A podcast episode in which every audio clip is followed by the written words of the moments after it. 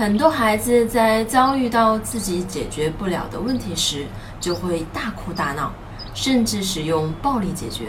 其实这样的孩子啊，他的内心是害怕的，他们遇到问题就只会逃避，因为父母根本就没有教过他们应该如何来解决问题。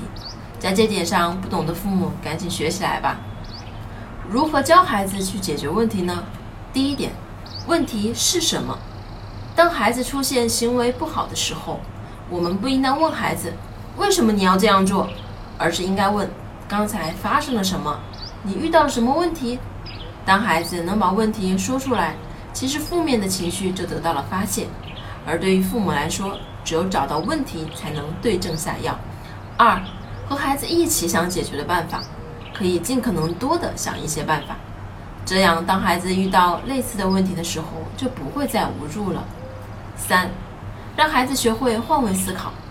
父母可以让孩子来预演不同的办法带来的后果，这不仅是在帮孩子思考解决办法，更是在帮助孩子缓解情绪。